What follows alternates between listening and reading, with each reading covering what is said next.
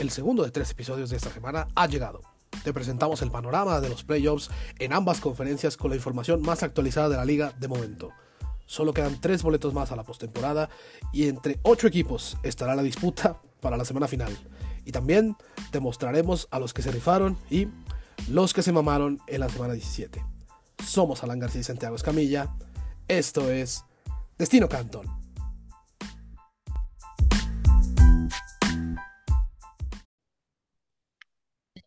Hola, ¿qué tal? Muy buenos días, buenas tardes, buenas noches desde sus casas o de donde quiera que se encuentren. Bienvenidas y bienvenidos a un episodio más en Destino Canton. A quien saludo con mucho gusto, mi amigo Santiago Escamilla. ¿Cómo estás, amigo?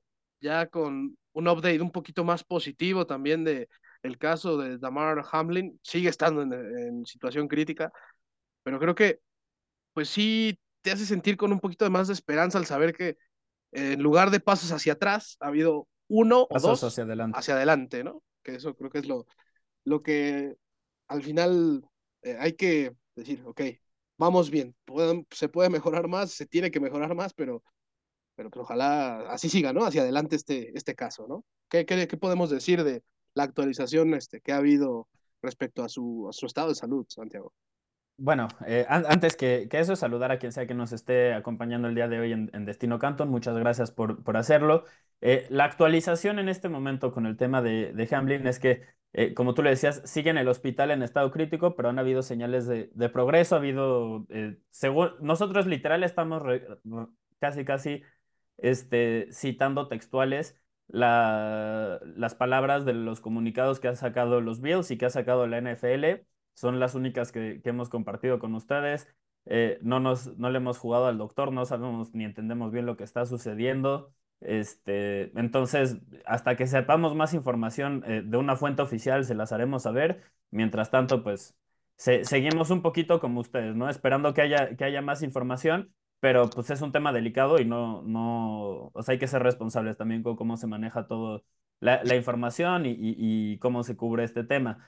Eh, al parecer, se detuvo su corazón en dos momentos diferentes, en el campo de juego y llegando al hospital. Eh, eso es algo que, este, se, dice, pero no, no, o sea, hasta que sepamos bien, se los diremos. Eh, lo que tú dices, parece que ha habido señales positivas, que ha habido un incremento en la capacidad respiratoria y, y seguimos esperando a ver qué dicen. Por lo pronto, sí ha habido como señales eh, de apoyo de parte de toda la liga. Eh, todos cambiaron su foto de, de perfil en la liga a, al jersey de, este, de Damar Hamlin. Eh, su fundación ya recaudó más de 5 millones de dólares y esto sigue, o sea, seguro para cuando lo escuchen van a ser 6 o 7 u 8, esto, esto sigue avanzando.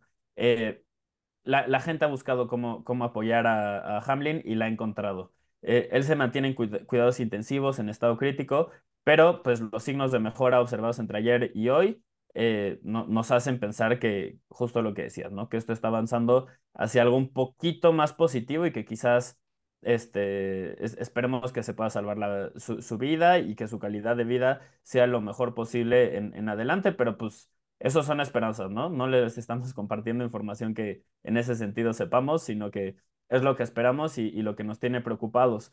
Eh, la verdad es que también ha, ha, ha sido un poco eh, difícil ver cómo, cómo hablar de este tema y cómo hablar de lo que viene de, de la NFL, porque pues si, si comparamos así a grande escala, no importa lo que viene en los playoffs comparado a lo que está pasando con Hamlin, ¿no? O sea, lo, lo más importante aquí es que una persona puede que, que eh, o sea, no, no, no vamos a especular, no sabemos qué haya no, pasado. O sea, al final es una que... vida que está en juego, ¿no? Santiago? Exacto, es justo que... eso, es una vida que está en juego, entonces eh, pues es, a eso es a lo que más importancia le damos. Ayer grabamos un episodio atemporal para quien lo quisiera escuchar, lo pudiera escuchar eh, distrayéndose un poquito. Los deportes también son eso y todos en nuestra vida eh, personal lo hemos visto en algún momento en el que la vida ha estado culera, nos ha dado uno que otro golpe y el deporte nos ha ayudado a salir adelante, ¿no? Eh, también es algo que, una parte del, del, del, deporte que es muy poderosa y que, y que pues nosotros estamos apelando un poquito a eso, a, querer eh, hacer que este trauma que todos vivimos compartido,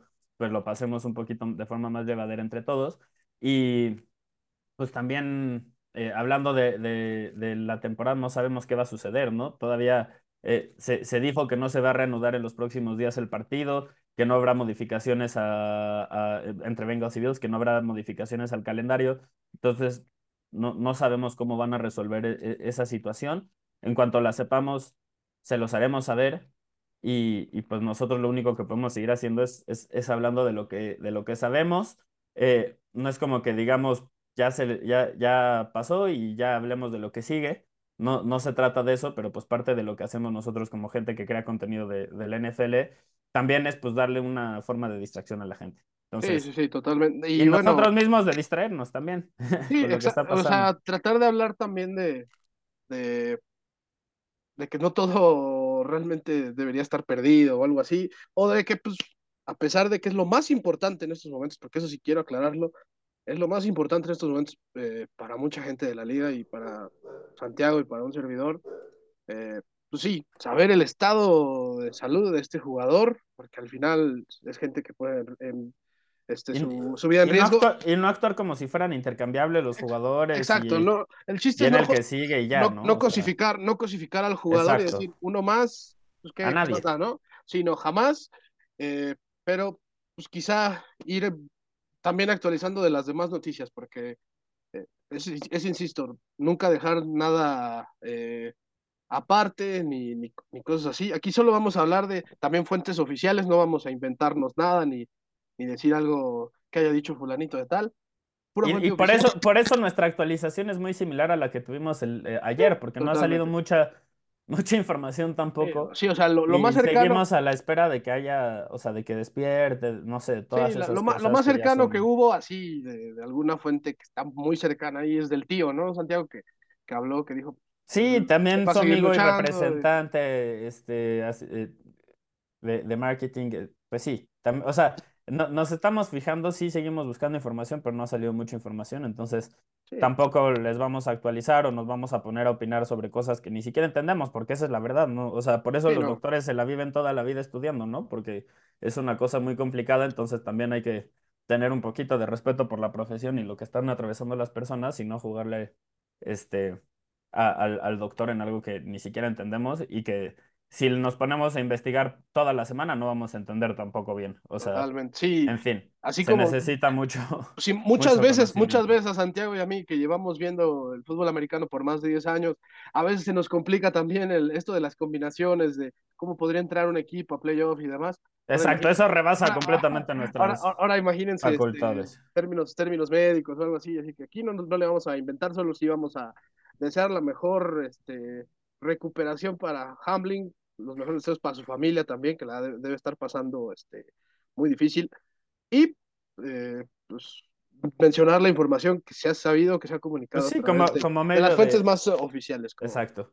Pero, y, como medio de información, pues también ahora tenemos que, que eh, continuar con, con, informando con, con, lo que sigue. Y parte de eso, pues, es ver cómo afecta esto el, el panorama de, de postemporada, eh, evidentemente, ese seguirá siendo nuestra atención, eh, lo, que siga con Damar Hamlin. En cuanto haya actualizaciones, se las haremos saber, pero por lo pronto, eh, ya hablando así a gran escala de, lo que está pasando en la, en la NFL, este, los invitados en este momento de la conferencia americana a los playoffs son Chiefs, Bills, Bengals, Ravens y Chargers. Esos ya están seguros. Obviamente, cómo van a estar este, acomodados Chiefs, Bills, Bengals, ya es algo que, se evaluará. Eh, hay reportes de que los Bills incluso considerarían no jugar su partido contra los Patriotas, que honestamente yo no los culparía. O sea, yo, yo creo que. El golpe, el golpe psicológico fue algo tremendo.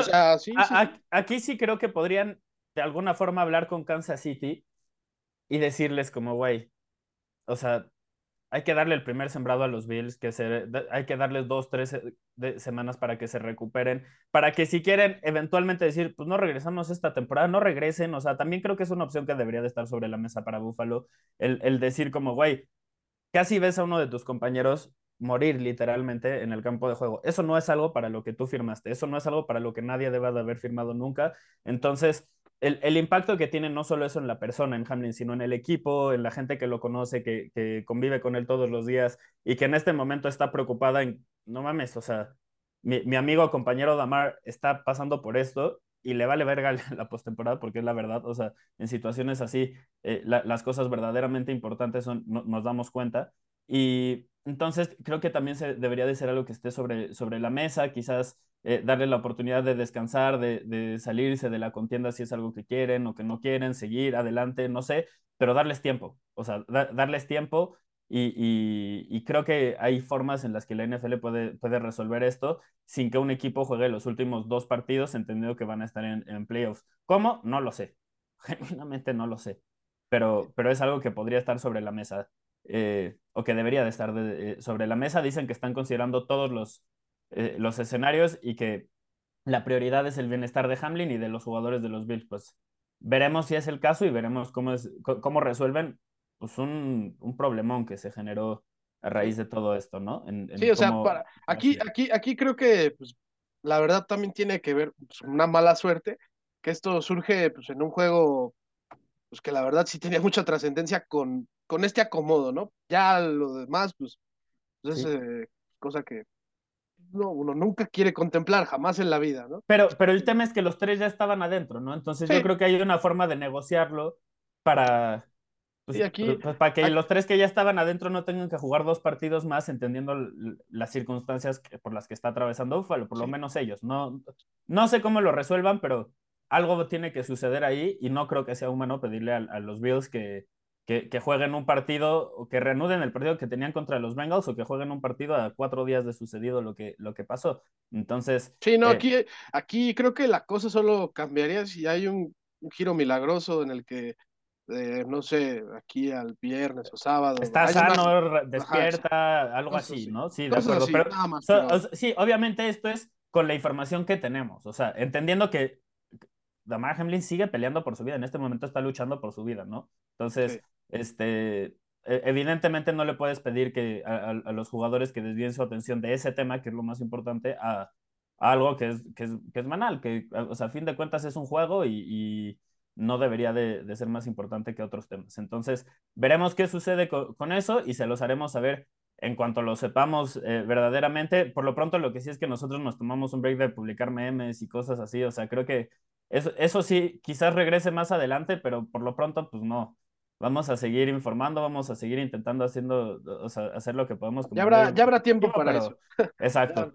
por lo pronto, por lo pronto, este, así, así las cosas. Entonces, vamos a hablar de lo que sabemos, vamos a hablar de, temas concretos, ¿no?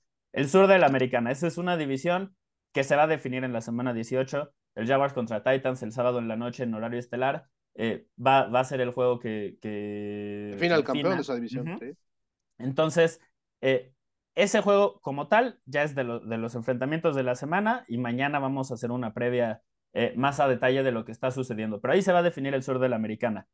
Si no, este, si no ganan los Jaguars, ellos todavía tienen la posibilidad de meterse a playoffs de otra forma, ¿no, Aje? Platícame los escenarios de comodín, porque son como una escalerita. Primero, primero está la opción para los Pats, luego si los Pats no lo consiguen es sobre la posibilidad para los Dolphins, si los Pats y los Dolphins no lo consiguen, habrá la posibilidad para Pittsburgh, y si ninguno de esos lo consigue y Jacksonville pierde, Jacksonville se mete, ¿no? Entonces, a ver, ¿cómo está la cosa? Eh, bueno, vámonos por orden vámonos por el equipo que pase lo que pase, si gana, está adentro y que se quita todo el cagadero. O sea, todo lo que, por ejemplo, el año pasado tenía que hacer Colts, que era nada más ganar en Jacksonville. Así, igual, Patriots, si gana su partido, que hay que ver también cómo van a resolver eso, pero si gana Patriots su partido, si se llega a jugar ese partido contra Buffalo y Patriots gana su partido, está dentro de la postemporada. Y nos quitamos todo el drama que hay en este comodín. Ahora, si pierde Patriots y Miami le gana a los Jets, los Dolphins están adentro. ¿Ok? Aquí Dolphins depende de un resultado debido a que perdió el domingo pasado contra Nueva Inglaterra. Ahora, si tanto Patriots como Dolphins pierde, se viene el efecto dominó un, un poquito más. Porque si Pittsburgh gana su partido, con la combinación que ya dije de que Miami y Patriots pierdan el suyo, Pittsburgh está adentro. Así como el año pasado estaría adentro. Ahora, más efecto dominó, Si Pittsburgh, Miami y Nueva Inglaterra pierden sus encuentros y resulta que Jacksonville fue el que perdió el partido de ese sábado por la noche contra Titans, los Jacksonville Jaguars son los que están dentro como comodines. Increíble, pero cierto, que podría tener esta división tan horrible. Sí, güey, justo el sur de la americana podría meter dos. Dos, dos equipos a, a playoff. qué, qué, qué patético sería eso. Así que le tenemos fe a cualquiera de los otros tres de arriba que nos ahorren eso, porque ya de por sí tener a Titans este, incluido sería, pues para mí un poco triste. ¿Cómo? ¿No confías en los Titans de George Dobbs? No lo creo. eh, pues más que, más que por otra cosa, el equipo está demasiado parchado de lesiones y, y tiene muchos, y tiene muchos pedos internos, por lo que noté. Así que este es el panorama que hay en la conferencia americana. pero, pero todo, todo está envuelto en una incógnita ahorita, porque no sabemos qué va a pasar con los primeros tres sembrados y no sabemos qué va a pasar con el juego entre Buffalo y Patriotas, que también es clave para la contienda del comodín. Entonces, eh, a, ver, a ver qué sucede con eso y quédense atentos porque pues, es, es un tema que se va a actualizar eh, próximamente, ¿no? No, no sé cuándo, quizás es mientras estamos quizá este para... episodio, quizás es mañana, quizás quizá mañana o el, o el, viernes. Pero, pero tiene que, o sea, lo tienen que hacer antes del sábado, definitivamente lo tienen que definir y, compartir cuál va a ser el plan. Sí, porque recordemos que hay un protocolo, Santiago, en el que dice que el equipo visitante tiene que estar en la ciudad donde va a jugar un día antes, así que tiene que ser para el viernes, yo creo, el, el mm, estatus de lo que va a pasar. veremos qué sucede, veremos qué sucede. Pasando a la nacional, donde sí hay un poco más de claridad y donde ahí sí tenemos los escenarios eh, este, seguros, pues el primer sembrado son los Eagles, y lo que parecía seguro, que era que culminara la temporada ahí, ya no lo es tanto. En este momento han perdido dos al hilo eh, sin, con Gardner Minshew, sin Jalen Hurts, eh, parece que Jalen Hurts ya podría regresar. También perdieron a Lane Johnson y su, suplente permitió un par de capturas. Comunidad permitieron siete. Y en general se han visto, se han visto vulnerables en los últimos dos, dos partidos. Se enfrentan a los Giants. Entonces ellos todavía no tienen eh, seguro que, que, vayan a ser el, primer sembrado de, de, la nacional. Ni siquiera que vayan a ser los campeones de su división. Todavía hay un escenario en el cual eh, si los Cowboys ganan y los Eagles pierden, les ganan la división. Ese, es un tema interesante.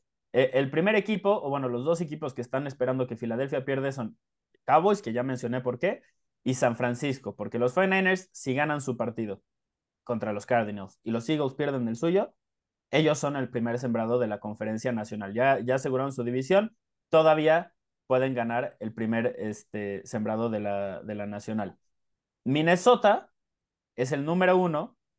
Si gana, y los dos de adelante, Eagles y 49ers, pierden. Todavía se pueden poner como número uno, pero necesitan esa combinación. Después de eso vienen los Cowboys. Y también los Cowboys necesitan que Eagles, 49ers y Vikings pierdan para todavía tener eh, la posibilidad de ser el primer sembrado. Pero es algo que todavía existe. Todavía se pueden meter como el número uno. Es, es una realidad latente, no posible, no digo no probable, pero sí posible. Entonces, veremos, veremos qué sucede. Y también, como había mencionado, todavía pueden ganar su división en caso de que Filadelfia pierda y ellos ganen sin importar qué, qué suceda con 49ers y con Vikings, ¿no? Ese ya es, ya es otro tema. Entonces, lo interesante aquí es que, número uno, Filadelfia, después de haber estado toda la temporada como el primer sembrado de la conferencia nacional, en la última semana podría caer hasta la quinta posición. Es, no, o sea, verdaderamente creo que yo subestimé el, el impacto que, que tenía o que podía tener la ausencia de Jalen Hurts para este equipo. Me, me sorprende mucho que, que, hayan perdido los dos juegos, sobre todo el juego contra los Saints, eh, donde a ratos no se vieron competitivos y, y además donde la, la ofensiva eh, lució como que, digo, la defensiva de los Saints completamente eh, dominó a la, a la, ofensiva de los Eagles y, y, lucieron como un equipo con más dudas que respuestas, entonces necesitan que regrese Jalen Hurts a buen nivel para, para otra vez que los consideremos como el favorito al, Super Bowl de la Nacional, ¿no? Eh, y, que recordemos que Jalen Hurts ya regresó a practicar estas semanas, bueno, este miércoles que es el primero de tres días de entrenamiento de cara a, los partidos del domingo, lo hizo de manera limitada. Vamos a ver cómo va progresando. Recordemos que el viernes de la semana pasada lo hizo, eh, si no me equivoco, completo el entrenamiento, eh, pero fue descartado para el Es que lo estaban cuidando. Yo siento que lo estaban cuidando porque dijeron, ¿para qué lo arriesgamos? Conseguimos, ganamos este juego, somos el primer sembrado y ya le damos otra semana de descansar. Pero como no lo consiguieron y ya les están, o sea, ya, ya se están preocupando un poquito. Sí, pues hay que acelerar el regreso de Hurts. Veremos. Sí, sí, sí. veremos qué sucede ahí, ¿no? Veremos qué sucede ahí. Lo que sí yo como aficionado de San Francisco debo decir, me sorprende muchísimo que estemos en la contienda como el segundo favorito al, al primer ¿eh? sembrado de la Nacional. A mí, a mí sí, porque veía inalcanzables a los Eagles hace, hace muy poco y no esperaba que perdieran eh, dos juegos o que incluso se viera posible que perdieran tres seguidos. Veremos qué, qué sucede ahí. El comodinaje. Uy. El comodín es donde está verdaderamente interesante. Bueno, obviamente Giants y Buccaneers ya están dentro, no pueden mejorar su, su posición ninguno de los dos, ellos ya están donde están. Así que... los Cowboys, ¿no? Los Cowboys y los Giants son los que tienen los dos comodines. Sí, no, no, no. Pero, ah, este, Es que antes de, antes de hablar de los comodines, perdón, eh, yo quería eh, complementar la, eh, la imagen, panorama, el panorama exactamente de playoffs. Giants y Buccaneers ya están dentro, ellos están en el en, 4 y 6. en los que están, 4, y 6 exactamente, Tampa Bay el 4, los Giants el 6, no pueden ni mejorar ni empeorar, entonces ellos donde están, ahí se van a quedar.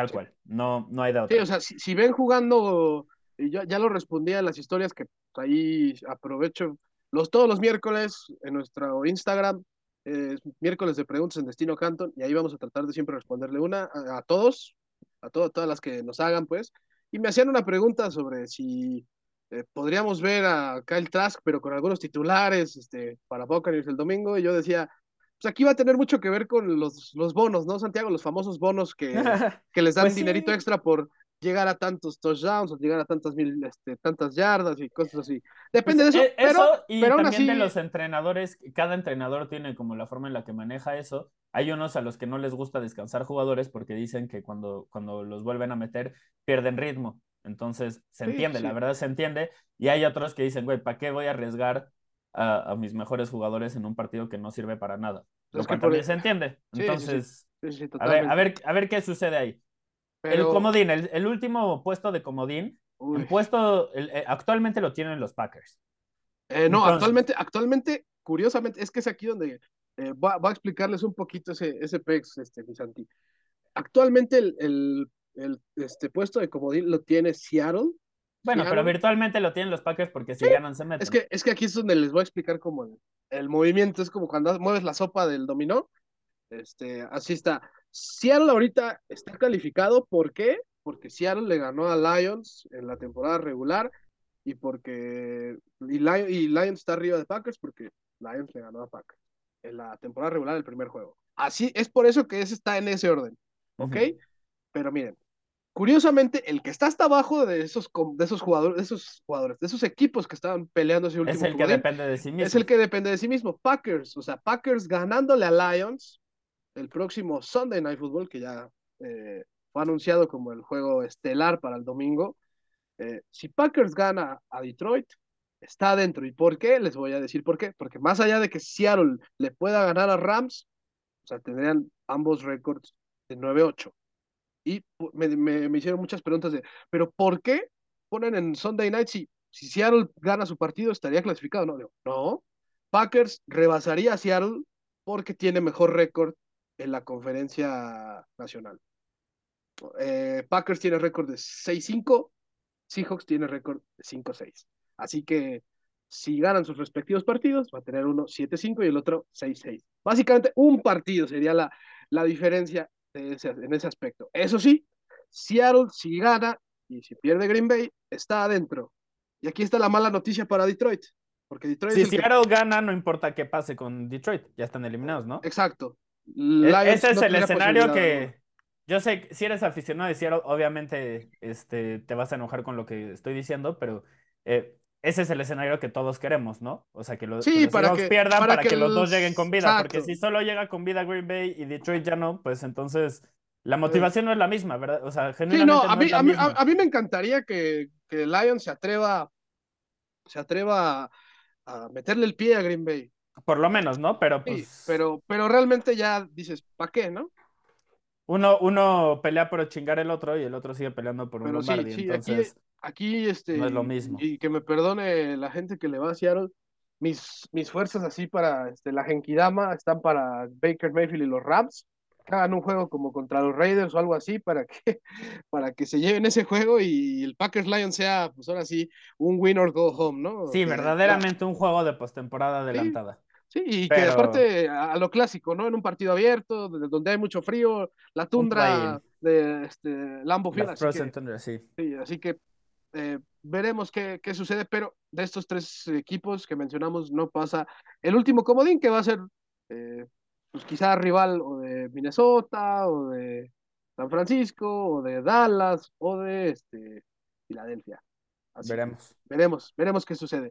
Y ahora, Santiago, eh, vámonos a la parte que es con la que siempre nos encanta cerrar estos, estos episodios de cada semana en la NFL. ¿Quién se rifó esta semana? Eh, fueron varios, fueron varios, ahora sí que hubo eh, incluso jugadores que dijimos, vaya, 15, sema 15, 16 semanas tarde, pero vaya, qué bueno, ¿no? Y, y bueno, Santiago, ¿quién se rifó esta semana? Yo, la verdad, la verdad, y yo te lo dije mientras veía el partido, y creo, creo, creo que hasta lo hice demasiado gráfico cuando pasó, eh, para mí se rifó Mike Tomlin. Mike Adelante, Tomlin, adelante, a ver, platícanos por qué. eh, bueno, los Steelers volvieron de atrás con una ventaja de doble dígito y es la cuarta vez que hacen que los Ravens caigan así en la temporada. Eh, y bueno, Mike Tomlin está un triunfo de sobrevivir a su racha de 16, bueno, sería esta la temporada número 16 al hilo, lleva 15 sin sufrir récord perdedor y pues, o sea, lo decíamos, Tomlin es un entrenador que con un plantel muy limitado, te lo pone al menos para competir por playoffs hasta la última semana. Con un plantel medianón, te mete a playoffs sin problemas.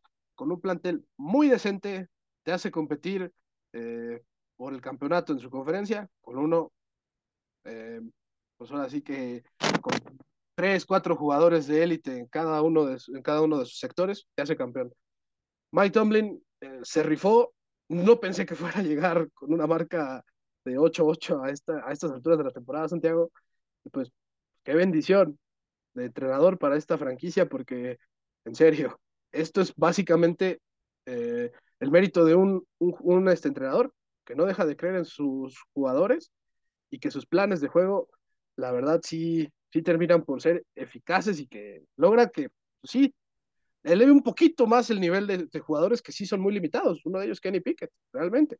Nadie lo había, nadie imaginaba que iba a hacer dos game, drives, game winning drives, perdón, eh, en los últimos dos partidos y lo ha hecho y aparte se vio bien en esos momentos. Esas cosas son las que hace que Tomlin sea un gran entrenador, los hace mejores a sus jugadores y por eso se rifó. Y me voy a ir con ese combo, Santiago, porque Najee Harris tuvo su primer juego de 100 yardas en la temporada, lo cual es increíble porque eh, este esta línea ofensiva no daba nada para el ataque terrestre y con Najee Harris eh, las últimas tres, cuatro semanas se ha visto una mejora bastante buena, pero el domingo pasado se enfrentaron a la tercera mejor defensa contra la carrera y les hicieron más, casi 200, si no me equivoco. Eh, 110 yardas por tierra y tuvo dos recepciones más. Una fue de touchdown, que fue para ganar el juego. Así que, bueno, y está el dato que los Steelers están invictos en el 2022 cuando los Steelers corren para 150 yardas como equipo. Así que Najee Harris, te rifaste y Mike Tomlin chapó. Pero, pero ahora, Santiago, ¿quién más se rifó en esta, en esta semana? Yo quiero empezar con Joe Barry. Y no puedo creer que estoy hablando bien de él. Eh, si nos han escuchado toda esta temporada, saben que al coordinador defensivo de los Packers lo he criticado bastante, bastante a lo largo de toda esta temporada. Pero en este momento tienen cuatro juegos al hilo sin permitir más de 20 puntos. Acaban de forzar cuatro entregas de balón contra los Vikings, unos Vikings que mal que bien a la ofensiva estaban jugando tan bien como casi cualquier equipo en la, en la NFL, su fortaleza, y, y completamente eh, los detuvieron, los hicieron ver mal, los exhibieron, y, y, así fue como ganaron este partido. Entonces, me llama la atención lo, lo que ha hecho. Eh, por ejemplo, Darnell Savage, que es un safety, lo está utilizando como, como este, esquinero de ranura, entonces cositas interesantes que, que, dices, ah, mira, esto, esto está haciendo que mejore el, el equipo. Eh, también el, el, hecho de que cambió a Jair Alexander, lo puso a cubrir eh, en 20 de 30 jugadas este, posibles. Eh, lo cubrió como hombre a hombre, muchas de esas con ayuda del safety, sí, pero pues ya, ya estamos hablando de que hubo un plan de juego para buscar contener a, Justin Jefferson y que lo consiguieron, o sea, lo limitaron a una recepción para 15 yardas y además se metieron en su cabeza. Incluso después del juego, Jefferson seguía quejándose de que le bailaron el greedy y diciendo que debieron de haber castigado a Jair Alexander, lo cual a mí me parece o sea, si, si no te dice eso, que fue una victoria total sobre uno de los receptores más dominantes, si no es que el mejor o el más dominante de esta temporada, eh, entonces no, no sé cómo, cómo, cómo, interpretarlo. El hecho de que incluso ya terminado el juego se sigue quejando y, y, desde mi punto de vista erróneamente, porque él cada que hace algo bueno saca el greedy, entonces no se puede quejar de que se la regresaron un poquito. Eh, sí, no, totalmente, totalmente de acuerdo con eso. Así es esto, así es esto. Entonces, eh, más allá de que es algo obvio, ¿no? Poner a tu mejor esquinero sobre el mejor receptor del otro equipo, eh, echarle un safety para que le ayude y buscar que te gane de otra, de, este, de otra forma la ofensiva rival. No siempre lo hacen los coordinadores defensivos en, la NFL, en este caso Barry sí lo hizo, y, vimos que, que, completamente, completamente lo nulificaron, lo cual ninguna defensiva eh, esta temporada lo había conseguido, no de esa forma. Entonces, eh, hemos sido muy críticos de los Packers porque no han rendido de esta forma durante todo el año, pero sí tienen el talento para hacerlo. El último mes he visto a la defensiva de los Packers que esperaba ver todo el año. Entonces, Aje, yo digo que se rifó Joe Barry, pero también te quiero preguntar, ¿nos emocionamos con los Packers? Este es un equipo que puede hacer algo si se mete a playoffs o los van a eliminar en el primer juego, porque no sé, ¿eh? Ya no sé, dependiendo cuál sea el enfrentamiento. Hay unos que sí creo contra San Francisco, por supuesto que no los elegiría, pero contra Dallas me la pienso. Contra Dallas, contra Eagles, contra los mismos Vikings, aguas. Contra los Giants no es, eh, uno que puede hacer, pero contra los Giants también elegiría Green Bay en este momento, así que... Incluso contra Tampa Bay, ¿eh? eh Tampa Bay y Green Bay a mí se me hace que son muy, muy similares. Son muy, similares, pero pero creo que tiene un poquito de más mejora Green Bay. sí, de acuerdo. Tampa, ha ganado muchos juegos en el alambre, incluso contra corebacks como Trace Muy chafa, sí. No, y, defensivamente yo creo que tiene más talento en este momento. Sí, Green Bay por, temas de lesiones, simplemente por, temas, por temas de, lesiones. y porque, porque ya también en esencia la defensa de, Green Bay, eh, la defensiva aérea es mucho mejor que la defensiva aérea de, Tampa Bay. Yo por eso lo, elegiría, pero sí, también lo respondí en las historias de, de Instagram. Yo creo que Green Bay se va a meter a la postemporada y sea quien le toque, incluso si, si es el mismo San Francisco, yo creo que le va a tocar sufrir un poquito. Sí, yo no, yo no creo que este Green Bay sea un equipo que vaya a doblar las manitas luego, luego. Y solo les quiero compartir un dato para que se espanten un poquito más. Eh, Aaron Rodgers ya lanzó intercepciones en los dobles dígitos. Y eso solo había ah, sucedido una vez en su carrera, en una temporada. Y fue en la que ganó el Super Bowl. ¿Y a, qué voy con esto? Creo que a veces sobrevaloramos las intercepciones. Creo que a veces sobrevaloramos eh, eh, los errores y decimos, ah, la interceptó, eso es un pendejo. Eh, pero también hay que ver cuáles son las intercepciones, ¿no? Porque las intercepciones de jugadores como Aaron Rodgers, como Patrick Mahomes, son intentando hacer jugadas excepcionales que, que sí le salen, que consistentemente le salen. Y, y también hablando específicamente ya, ya de, de Rodgers, así son la mayoría de las intercepciones de este tipo de mariscales de campo, pero hablando específicamente de Rodgers, también creo que esta temporada ha habido mucha desconexión con el, con el receptor, eh, faltas de comunicación, este, piensa que va a estar en un lado y está en el otro, etcétera, etcétera, y esas las han ido puliendo. Entonces, en, en, este momento a mí me, asustaría, sí me asustaría eh, meterme, eh, enfrentarme a, a Aaron Rodgers, porque está siendo agresivo, lo cual se ve en el número de intercepciones porque está intentando hacer jugadas grandes, pero a medida que ha avanzado la temporada, las ha conseguido. Las jugadas explosivas han llegado. Y si no, que le pregunten a Christian Watson o, e, este último fin de semana los Vikings eh, ni, ni opusieron resistencia. Entonces, a mí sí me apuran los Packers. O sea, yo abiertamente lo digo. Yo creo que es un equipo que puede hacer ruido. No, no sé si les alcance para ganar un Super Bowl o algo así, no creo. De hecho, hasta vería un escenario donde quedan eliminados este mismo fin de, semana sin meterse a postemporada. Pero, pero van a ser un dolor de muelas. O sea, si se meten, van a ser un dolor de muelas. Sí, yo estoy totalmente de acuerdo con eso. Y Santiago, obviamente también, otro, otro jugador que se rifó y que me voy a atrever a decirlo, creo que es uno de los ala defensivas más infravalorados en la última década, Cam Jordan. Cam Jordan, qué jugadorazo es este de los Saints. Tres capturas y un fumble forzado a Garner Minshew. Ay, no, este cuate, yo quisiera decirlo, él junto con sí, Marshawn Lattimore, fueron los orquestadores del triunfo inesperado que se dio en Filadelfia cuando los Saints ganaron 20 por 10. Cam Jordan es un jugadorazo, en serio.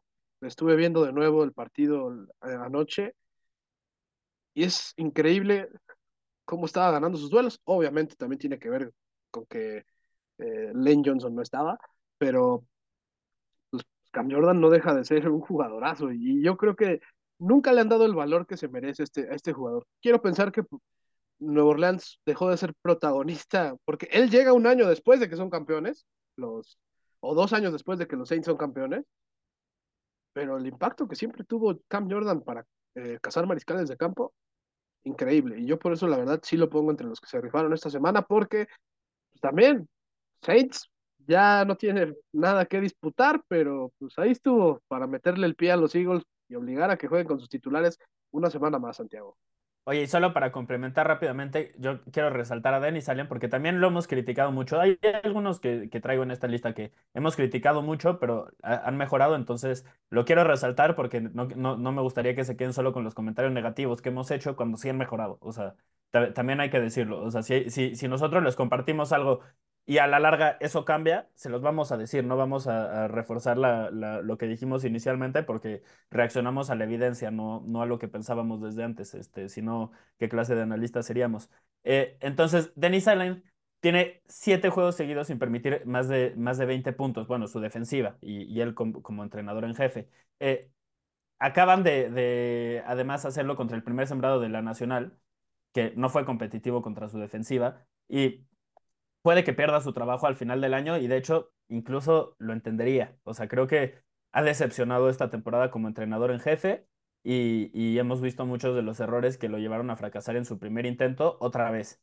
Eh, lo que sí es que en la segunda mitad de la temporada hubo señales de mejora, hubo señales de progreso. Su defensiva, que, que los primeros meses no, no estaba funcionando bien y eso combinado con una mala ofensiva mediocre, y que cometía errores y entregaba el balón, eh, hizo que, tuvieran muchas derrotas. Pero en la segunda mitad de, la temporada, Andy Dalton sí limitó los errores, eso es cierto, o sea, más, allá de que yo he sido crítico y, que creo que no ha hecho un, trabajo tan bueno como el que se dice, bueno, viene de probablemente su mejor juego de la temporada eh, y además este, ha limitado errores y eso le ha permitido a los Saints combinarlo con una defensiva que mejoró progresivamente conforme fue avanzando el año, que últimamente ha regresado a ser casi tan dominante como lo fue el año pasado y el antepasado y etcétera, que eh, Dennis Allen como coordinador defensivo, ahí sí mis respetos.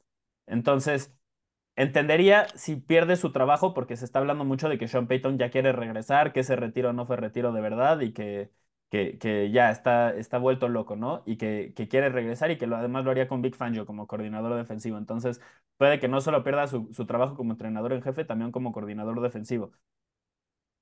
Pero, pues veremos qué sucede, pero sí, sí, sí quiero que rescatemos eso. O sea, defensivamente sí se ha visto bien. Muchos juegos también tiene que ver con que no ha contado con titulares, Santiago. Muchas lesiones, sí. O sea, a, a, lo que voy es que si no tuvieran a Sean Payton listo para regresar, literal bajo contrato, o sea, si otro equipo se lo quiere llevar, le van a tener que dar en selecciones de, draft a, los Saints. Si no tuvieran esa opción, yo diría, no corras a Denis Allen.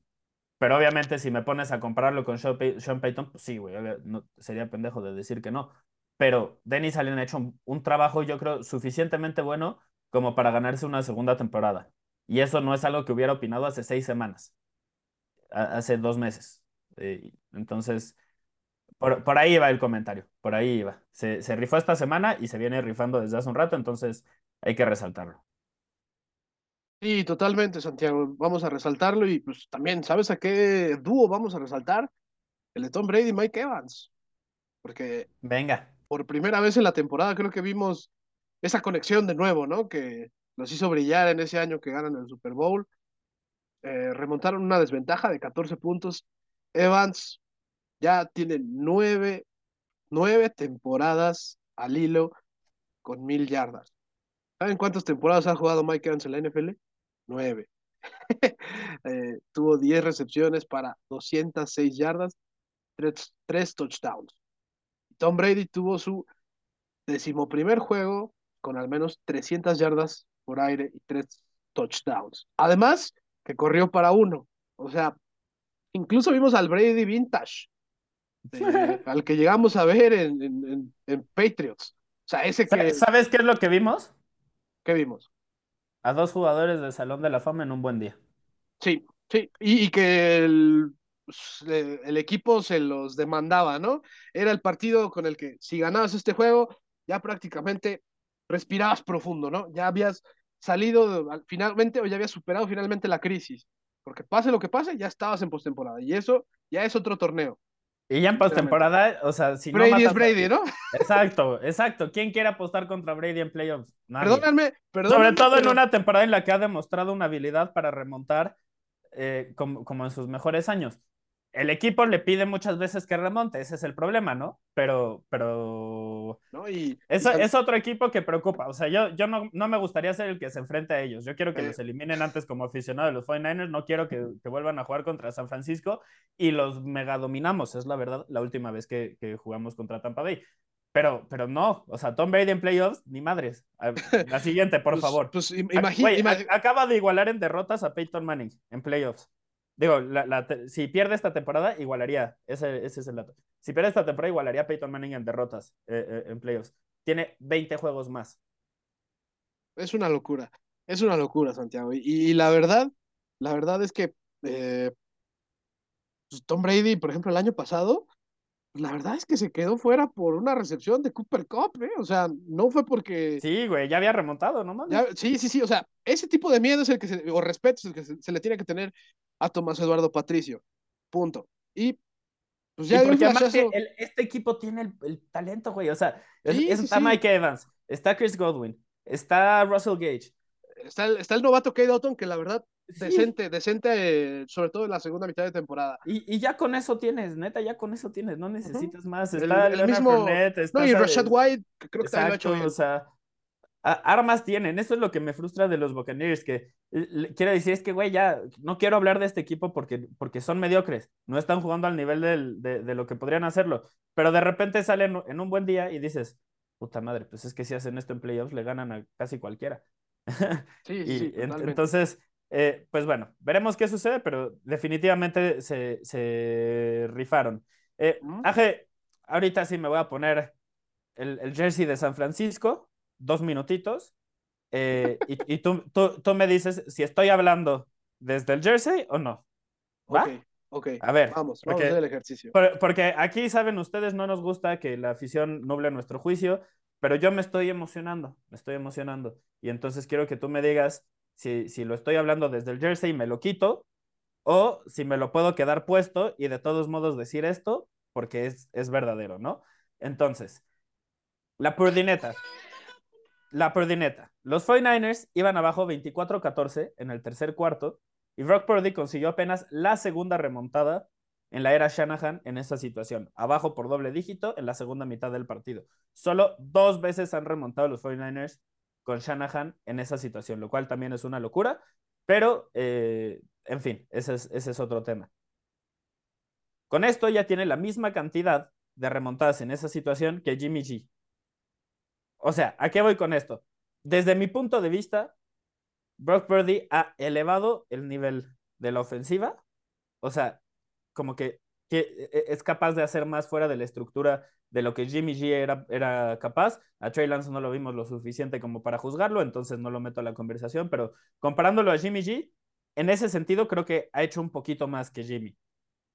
Y los errores han estado más o menos igual, porque Jimmy G la cagaba bien seguido también, o sea, eso se nos olvida, pero eh, dos o tres veces por partido le decía a la defensiva, pues vas, güey, ten una intercepción, e, está en ti si la tomas o no la tomas. Así que no, no, sé, güey. O sea, para, para, mí Brock Purdy ha jugado suficientemente bien como para que incluso si regresa Jimmy G, recordemos que hay un reporte de que podría regresar para, para el juego de campeonato, para el Super Bowl, más o menos para ese momento. Yo lo, lo dejaría en la banca. o sea, estaría pensando que vale la pena dejar a Jimmy G en la banca como, como un plan B en caso de que se lesione Purdy o algo así, pero no le mueves. Entonces, estoy, estoy hablando desde la afición, estoy imaginándome cosas que no debería de estarme imaginando con un novato de séptima ronda, o hay algo ahí.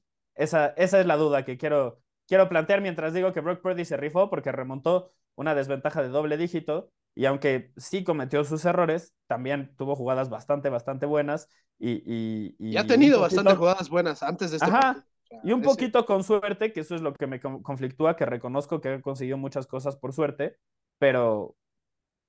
Pero pues este Purdy trae algo o no trae algo. eh, yo, Santiago, al que sí le quiero dar toda la felicitación del mundo por lo que nos ha mostrado de este chamaco que era irrelevante, literalmente, eh, es Akai Shanahan. Totalmente.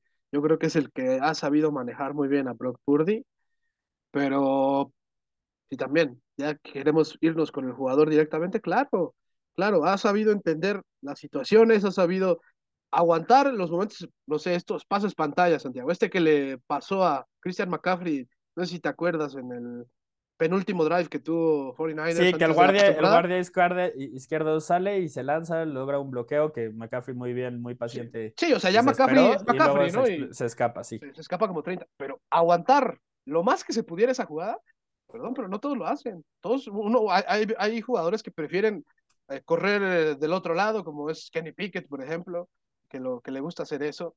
Y muchas veces le ha salido ya, luego no, normalmente no, pero Brook Purdy aguantó la presión y eso también es parte del crecimiento de un coreback. ¿Qué tanto puedes aguantar hasta el último instante para soltar el balón en el momento preciso? Y ahí lo hizo. Es, ese tipo de jugadas son las que a mí me dicen que Purdy, además de entender muy bien el sistema ofensivo, sabe lo que conlleva este, esa responsabilidad de ser el coreback de una ofensiva de ese estilo. Así que yo te doy el... yo no, no, no, no hay forma en la que yo como que te diga que no te emociones con lo que está haciendo Purdy, porque se está acoplando muy bien al ambiente que, que entró, que es a una ofensiva en la que todos corren bien, cabrón, una vez que tienen el balón, porque tienen bloqueadores élite en todos lados. Y, además, eso, es parte de eso es parte de lo que me preocupa, que creo que el nivel de talento que, que lo rodea la ofensiva pues, realmente tendrías que ser muy malo para verte mal en esta, en esta ofensiva. O sea, y sobre todo con Shanahan diciéndote como, güey, no te apures. O sea, tuve uno, dos, eh, y si no se la pasas a McCaffrey, y el uno y el dos, el 90% del, del tiempo están abiertos. Entonces, no es muy difícil ser, ser el mariscal de campo de, de los 49ers, y creo que lo hemos visto con Jimmy G, que es un mariscal de campo que no emociona a nadie, más allá de que está guapísimo, o sea, así sí emociona, pero dentro del campo no tanto. Eh, y, y, de todos modos ha tenido un éxito colectivo como mariscal de campo liderando al, equipo, eh, pues bastante importante, ¿no? Llegó a un Super Bowl, llegó a un juego de, campeonato y, y, lideró casi toda esta temporada a uno de los mejores equipos de, de la conferencia. Entonces, no sé, no sé, no sé qué pensar, pero me, me, alegra ver que por lo menos no me tachas de, de loco ni, ni de idiota ni nada así. O sea, eso sí, al que hay que darle los aplausos es acá el Shanahan. Para mí, que es el verdadero ya, del año. Ryans. Eh, no, de Mico Ryans es, es, otra cosa, ¿no? Aquí estoy enfocándome principalmente en Purdy, porque eh, creo que la defensiva, dentro de todo, Santiago ha tenido un nivel estandarizado todo el año, la de San Francisco. Pero en el tema ofensivo, pues realmente sí ha habido bajas y sobre todo de coreback, así que eh, cuando ya parecía que Jimmy G ya estaba carburando chido con la ofensiva, porque recordemos, también estaba cometiendo errores terribles, si no pregúntenle ese juego que tuvo contra Denver, ¿no? Eh, al principio de la campaña. Pero ah, cuando ya lo estaba, ya cuando estaba teniendo su, su nivel eh, acorde a la ofensiva, se lesiona y llega Brock Purdy y él te responde desde el, primer momento. Y eso decíamos, ok, lo hizo bien, pero el problema es que los, podemos seguir diciéndolo esta, esta, esta semana, y ahorita para lo que se necesita, Purdy lo está haciendo bien. Ya si lo quieres evaluar para el futuro o lo que sea, ahí vamos a tener que analizar más cosas, pero para la situación que es ser un coreback de emergencia en un equipo que sí busca el Super Bowl, Brock Purdy está respondiendo. Y eso es todo lo que todo fan de 49ers debe estar tranquilo en estos momentos.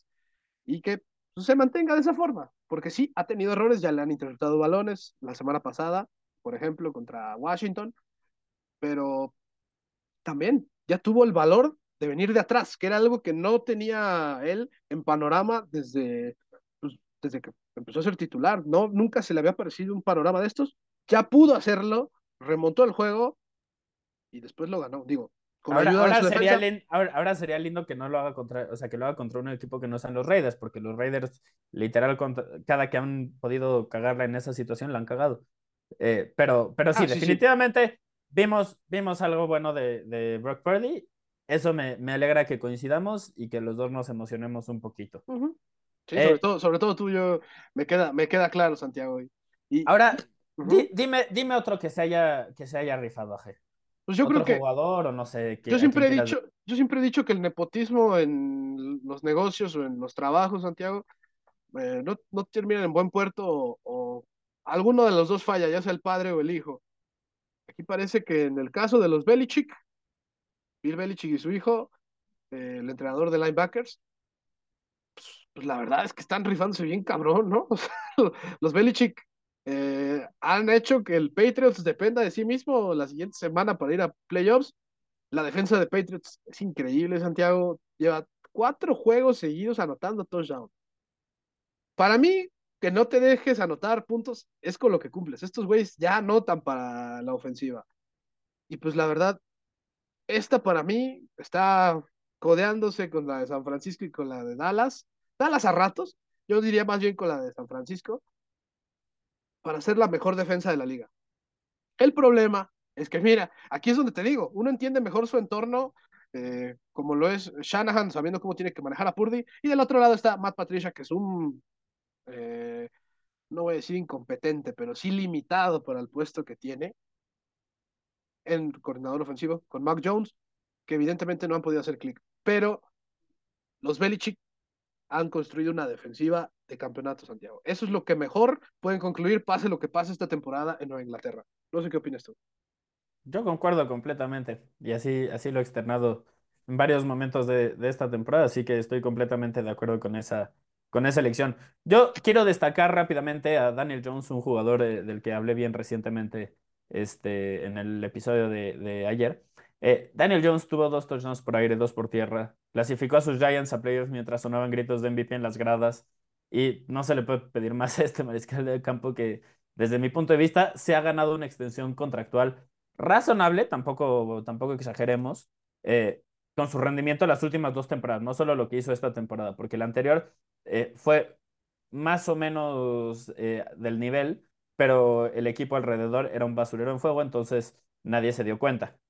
Esta temporada creo que el entrenador en jefe le ha ayudado un chingo el cambio a Brian Dable y, y Brian Dable también le, le permitió elevar su, su nivel un poquito más, pero, pero no es como que haya pasado de ser basura a de repente jugar bien. El año pasado también fue decente y antes de eso eran flashazos combinados con muchas entregas de balón, lo cual ha logrado pulir y por eso eh, creo que se ha ganado, se ha ganado la extensión contractual, porque además ya son dos temporadas donde lo vimos.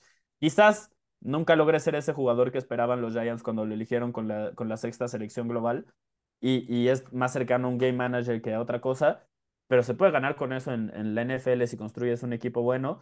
Si no, Y- pregúntale a su antecesor. Pues sí, pues sí, tienes razón. ¿ves? Y, y Daniel Jones hace todo bien fuera de la cancha. Entonces, también eso es algo que, que cuenta. Y, Sí, totalmente. y, y pues sí, ya vimos que Brian Dable puede meter a playoffs a los Giants con Daniel Jones como mariscal de campo sin receptores. Sería interesante ver qué pasa si consiguen receptores que no sean eh, Richie James o Isaiah Hodge, que le, le pregunto a, a la audiencia que está en casa, ¿quiénes son Richie James Jr. y quién es Isaiah Hodge? ¿Sabían que existían antes de, esto, de este podcast? Es una duda que, que, que, Eh, que no, sé, no sé si todos la- lo- eh, respondan positivamente, ¿eh? Y lo, y lo que- peor, y lo peor, y lo peor es que Santiago, en las últimas dos, tres semanas, Daniel Jones ha hecho ver, por ejemplo, a Isaiah Hodgins como un receptor bastante loable, no voy a decir élite, porque no, no, no está ni cerca, ni tampoco así que diga yo muy bueno, pero lo ha hecho ver bien, lo ha hecho lucir. Y eso también tiene que ver con su entrenador, que es el otro, que yo creo que con el que se va a codear Kyle Shanahan por el entrenador del año, que es Brian Dable. Pero sí, evidentemente estoy casi seguro que mucha gente no conocería ni a Isaiah Hodgins ni a Richie James. Y no los culpo, la verdad, porque Giants tiene Tan cosas es así que yo la cagué en el nombre y no me di cuenta, güey. Dije Hodge en lugar de Hodgins. Pero, ay, ni, ni modo. Así a veces Ah, uno. cosa- cosas que, cosas que suceden, Santiago. Yo me voy también con Austin Eckler, que se rifó bien cabrón, porque tuvo un juego de más de 100 yardas por tierra en 10 acarreos, 122 en 10 acarreos, dos touchdowns, además 39 yardas en 4 recepciones. Normalmente es al revés, ¿no? O sea, su producción de yardas por aire que por tierra, pero en, este, en esta ocasión Eckler pues, se volvió eh, el aliado de Justin Herbert, lo ha, lo ha sido toda la temporada, porque es de los pocos que eh, se ha mantenido sano en esa ofensiva y es raro también porque Austin Eckler es alguien que se lesiona bastante seguido, pero, pero bueno, Austin Eckler se rifó Santiago y, y creo que, que pues la verdad se ha ganado un lugar entre los corredores élite. Yo creo que al menos Concuerdo. así está entre los 10 mejores corredores de la liga, sin lugar a dos, hasta entre los mejores 7 por ahí. Yo lo podría entre los mejores 7, ya yéndome un poquito más específico, pero Austin Eckler se rifó Santiago, se rifó y según yo, antes de pasar a los que se mamaron, creo que por ahí tienes otro, otro par, ¿no? Que, que se rifaron esta semana. mira, los voy a hacer así rapidito. Hablando de corredores que desde mi punto de vista ya están entre los mejores en su posición, Kenneth Walker tuvo 133 yardas por tierra, una escapada de 70 para un touchdown.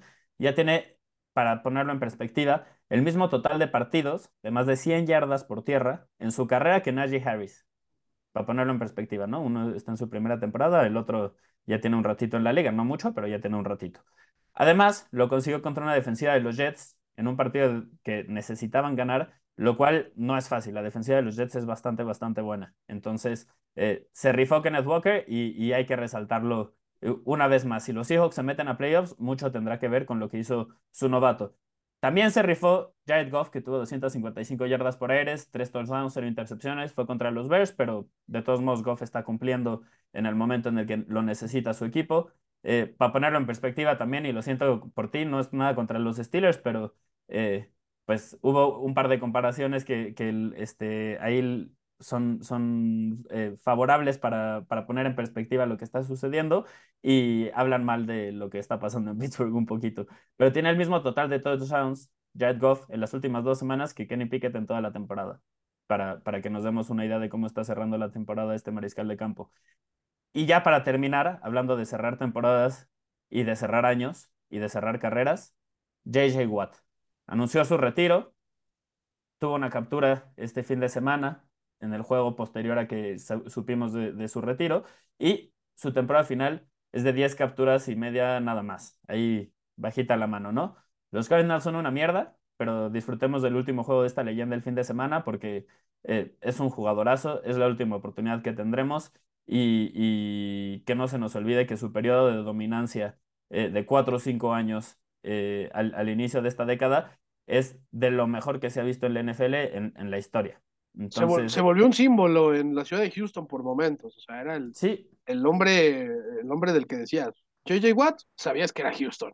Y bueno, a ese, a ese nivel Bill O'Brien este, hizo su mamada, ¿no? Que el mismo JJ Watt se, se, fuera, se quería de ir de ahí. Se, fuera de ahí. Pero definitivamente. Leyenda total, o sea, va a ser muy emotivo para mí verlo por última vez en la NFL, porque creo que dentro de todo sí fue la NFL un poco injusta con él. O sea, la vi en la NFL porque realmente nunca pudo contender por el Super Bowl. Lo más cercano fue en unos playoffs contra Kansas, si no me equivoco, Santiago. O sea, cuando los Texans pierden contra Kansas en Kansas, a pesar de que llevaban una ventaja de creo que 21 o 24 puntos. Ya ni me digas, güey. Después de eso le hicieron lo mismo a San Francisco y ganaron el Super Bowl. Entonces no, recor no recordemos esas no, no, fechas. Yo pero... no lo metí, pero, pero o sea, creo que esa, fue la, esa, esa, esa, creo que fue la última vez que, que vi a, a, Texans lo más cerquita de, de, contender por algo que realmente JJ Watt, por ejemplo, sí merecía siempre. Ser defensivo del año cuatro veces en tu carrera, yo digo que muy poco.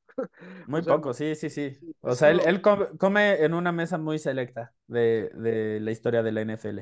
Pero, Aje, la otra cara de la moneda. ¿Quién Vámonos. se mamó? ¿Quién se mamó? Y, y, ay, no, es que aquí sí. Vamos a empezar por el que se mamó peor de todos. Y miren, yo lo quiero un chingo a este señor, lo respeto mucho, yo considero que como alguien de inspiración te sirve bastante, pero se mamó con esto, o sea, ¿cómo puede ser posible que Ron Rivera, una vez que perdió su partido contra los Browns, o sea, cómo después de que en plena conferencia le dicen, eh, oiga, ¿y qué, qué esperaría si este equipo termina quedando eliminado después de esta semana? Este, ¿Cuáles son sus comentarios o algo así? Y, y ahí Ron Rivera se quedó como de, ¿podemos quedar eliminados esta semana? Y, el periodista le dice, sí, si Green Bay le gana a Minnesota, sí. Y él se queda como ah, fíjate, casi, casi como de, órale, es así, no, no la vi venir, ¿no? No, no puede ser, Santiago, no puede ser, no puede ser esto de Ron Rivera. Yo, yo entiendo que eh, para preparar partidos y para elevar el nivel de, defensivo sobre todo, creo que es estupendo, pero no puedes, como entrenador, no saber que te puedes quedar fuera esta semana. O sea, tan sencillo como eso, eso, eso es básico, ¿no? Básico, básico. Ya eso, ya eso hay que decirlo, pues él mismo desde su, su declaración en las primeras semanas donde mencionó que el coreback era el problema para competir en su división, pues sí, lo vio reflejado en todo el año, ¿no? Santiago se la pasó, eh, salvo un ratito con Tyler Heineke, siempre estuvo como dudando ahí de quién iba a ser su titular. Va a terminar jugando Sam Howell el próximo domingo, el novato este, proveniente de la Universidad de North Carolina, pero nunca pudo manejar bien la situación entre Carson Wentz y Tyler Heineke. Y ese tipo de cosas, pues mira, tú y yo decíamos que podía perder su trabajo a media temporada, levantó el equipo y no fue así, pero con este tipo de cosas, entre la conferencia donde no sabía que se iba a poder quedar eliminado y, el tema de los quarterbacks, pues puede ser algo que, que se evalúe para la siguiente temporada, ¿no? Así que por eso se mamó, la verdad, se mamó. Yo concuerdo, el manejo de la situación ha sido terrible. Y hablando de manejos de situaciones terribles, Greg Roman, no mames. es que. Este, este, este sí ha sido el favorito de Santiago, ¿eh? este, es que este yo ya estoy, o sea, estoy, estoy harto de, de, Roman. Es muy limitado. Sí, su juego terrestre normalmente es, es, bueno, pero una vez que las defensivas rivales o la NFL en general entiende cómo defenderlo, no hay plan B. No hay, no existe. 130 yardas generaron por aire. 100 de esas fueron a Mark Andrews, que aquí lo hemos resaltado varias veces, es un gran ala cerrada. Pero, y, y el plan B y lo que viene después Tenían una ventaja de 10 puntos y no pudieron correr el balón para cerrar el juego. No pueden confiar en las fortalezas del esquema cuando las necesitan. Es el sexto año en la franquicia de Greg Roman, cuarto como coordinador ofensivo, y no ha desarrollado en ese, en ese rato una ofensiva eh, por aire funcional. La, falta de, armas sí, la, hemos resaltado en varios momentos de esta temporada y limita mucho lo que puede hacer el, equipo. Pero hay formas de, no sé, planear alrededor de eso, sobre todo cuando tienes talentos generacionales en la posición de mariscal de campo y de ala cerrada, como lo son Lamar Jackson y Mark Andrews. E incluso sin Lamar Jackson, esta temporada, cuando ha, salido por lesión, eh, o bueno, los partidos que ha estado, ha estado lastimado este, hacia el final del año, Tyler Huntley también es bueno, o sea, también es un mariscal de campo decente que creo que podría ser titular en otros equipos del NFL y se ha visto bastante, bastante mal. La verdad es que yo creo que estos dos mariscales de campo por sí solos elevan el suelo de la ofensiva lo suficiente como para que ignoremos eh, algunas de las cosas que está haciendo Greg Roman, pero desde mi punto de vista, los Ravens, la razón por la cual no han logrado ganar un, Super Bowl en, las temporadas, eh, sobre todo la pasada y esta, es que no se alejan, no, no, no han sabido aceptar que, que Greg Roman ya dio lo que tenía que dar, ayudó en su desarrollo y creo que en ese, eh, como en esa faceta, es bueno, ayudándole a un mariscal de campo joven, cuya principal habilidad es lo que puede hacer por tierra, o sea, con sus piernas. Es bueno él poniéndolos en, en, un ecosistema en el cual pueden funcionar y tener cierto éxito temprano en sus carreras. Pero si le pides que los desarrolle más allá de eso, no sabe qué hacer. No lo hizo con Kaepernick, no lo está haciendo con Lamar Jackson. Ah, ya vi de dónde viene. Es, la, es que, a ver, si lo, si lo mostraste, si lo mostraste en, en, tu primer trabajo y lo vuelves a mostrar en este trabajo que tienes. Es porque no creciste. a ver, con los Bills también estuvo un rato como coordinador ofensivo, se nos olvida en la temporada de novato de, este, de Josh Allen. Y, y ayudó. Y luego se fue y llegó a este, Dable y lo hizo mucho mejor.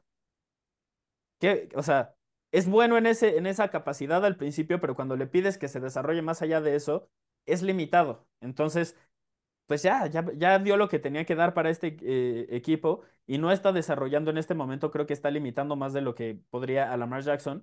Y, a mí me frustra eh, porque, pues sí, Kaepernick y Lamar Jackson son dos jugadores que yo personalmente eh, evaluaba bastante, bastante alto, o evalúo bastante, bastante alto por el nivel de talento que tienen, y creo que se les puede sacar bastante más de lo que se les ha sacado. Entonces, pues ahí termina siendo eh, algo que, que, es negativo para el entrenador. Si tienes dos talentos así y no les logras sacar más jugo, pues entonces estamos hablando de que eh, tú tienes problemas, tú eres ilimitado, ¿no?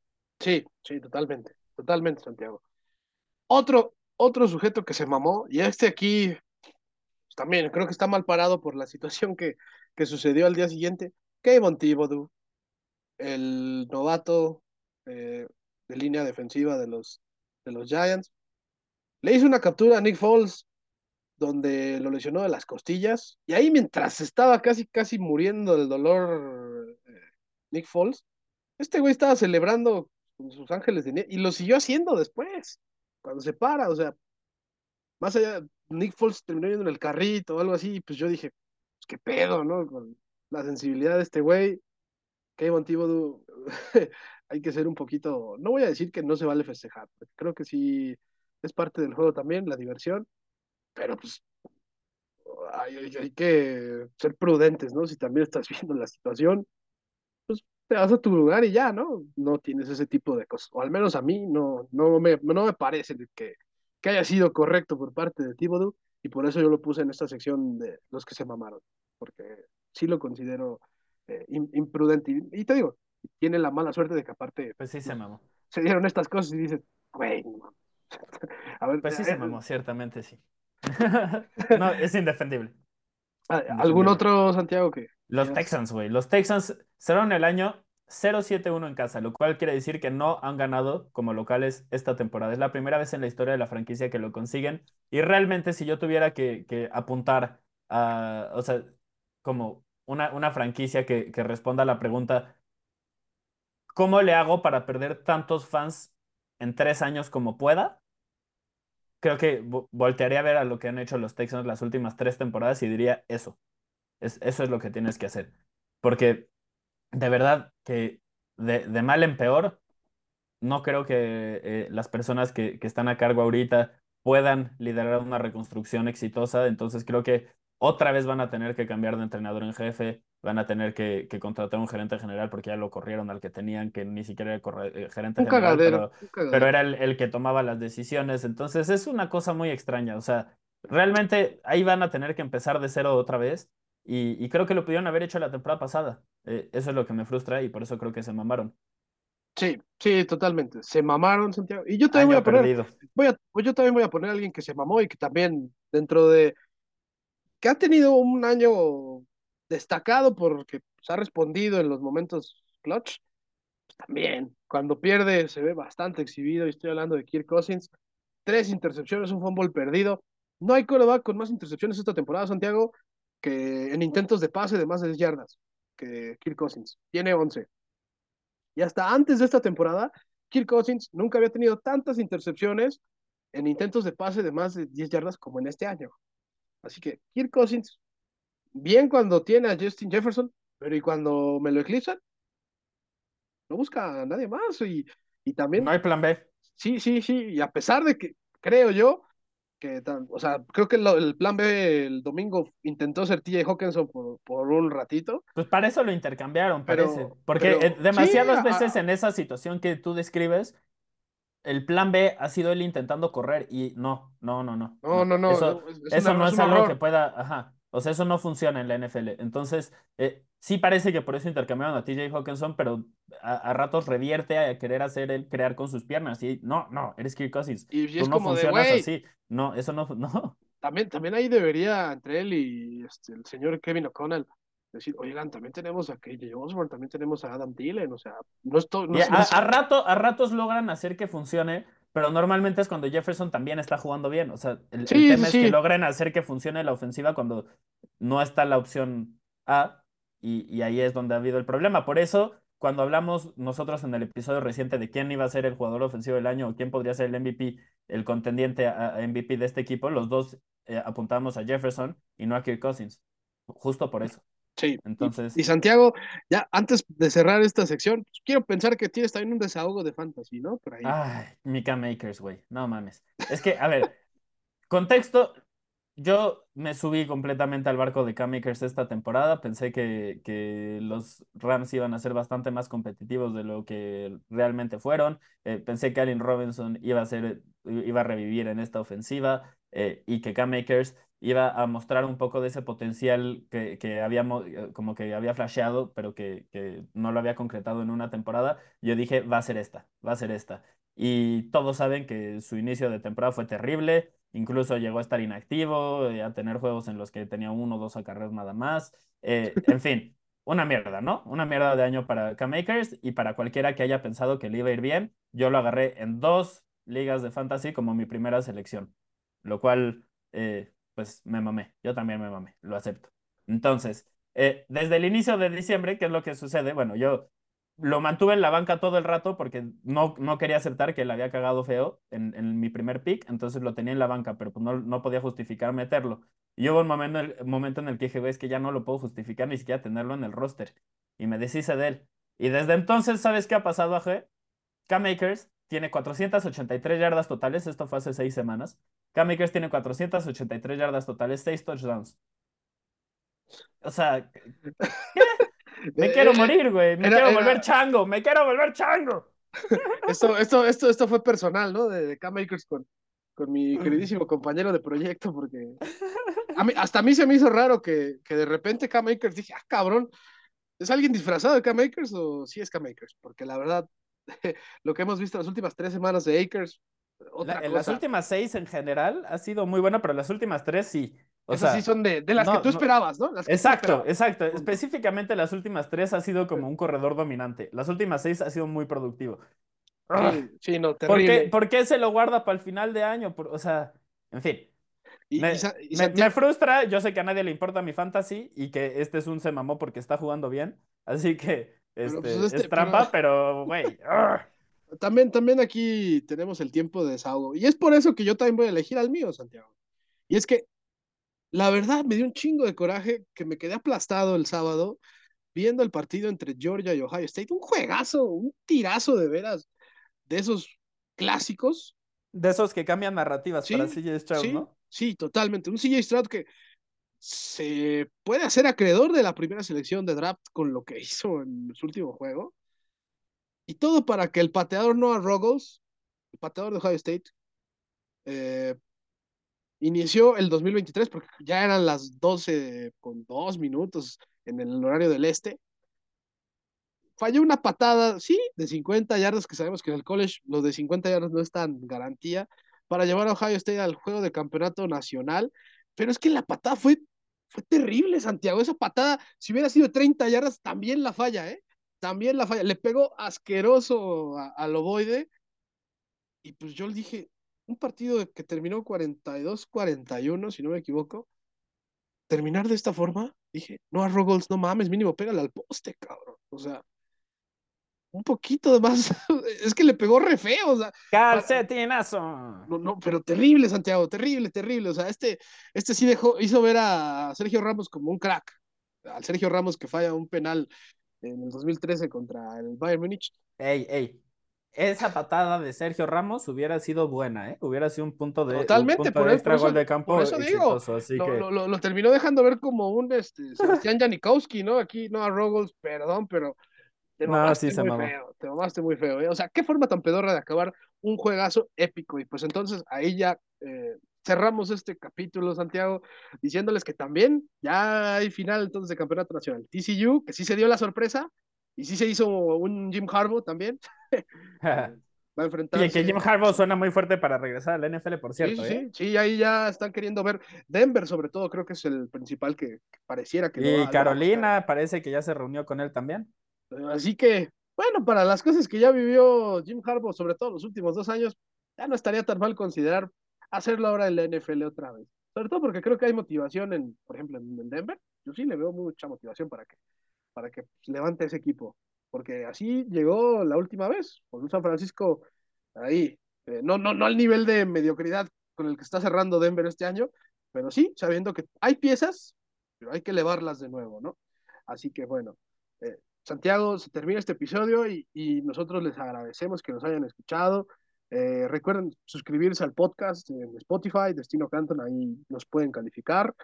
Eh, Compartírselo a quien sea que, crean que le pueda gustar. Este, y, en, escribirnos. correcto. ahí en, Instagram estamos respondiendo bastante. Sí, ahorita, este, bueno, el episodio lo estamos grabando en día miércoles. Insisto, ese día siempre ponemos en la historia la caja de preguntas y las vamos a estar respondiendo.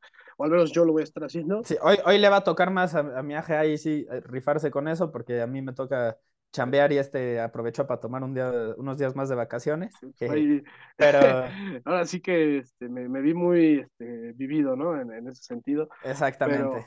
pero, pero bueno, ahí vamos a estar. Y el próximo viernes ya estaremos también mostrándoles la, eh, la previa de la semana 18 y seguramente con updates de lo que va a pasar eh, respecto a los duelos restantes.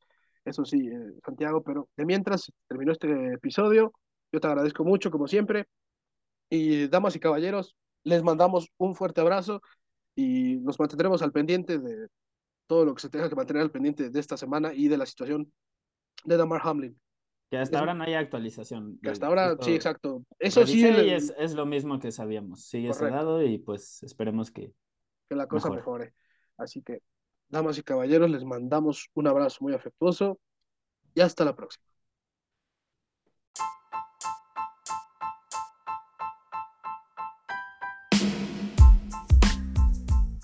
Gracias por acompañarnos en Destino Canton. Recuerda suscribirte al canal en Spotify y en Instagram también nos puedes encontrar como Destino Canton. Ahora sí, a seguir rugiendo con la NFL.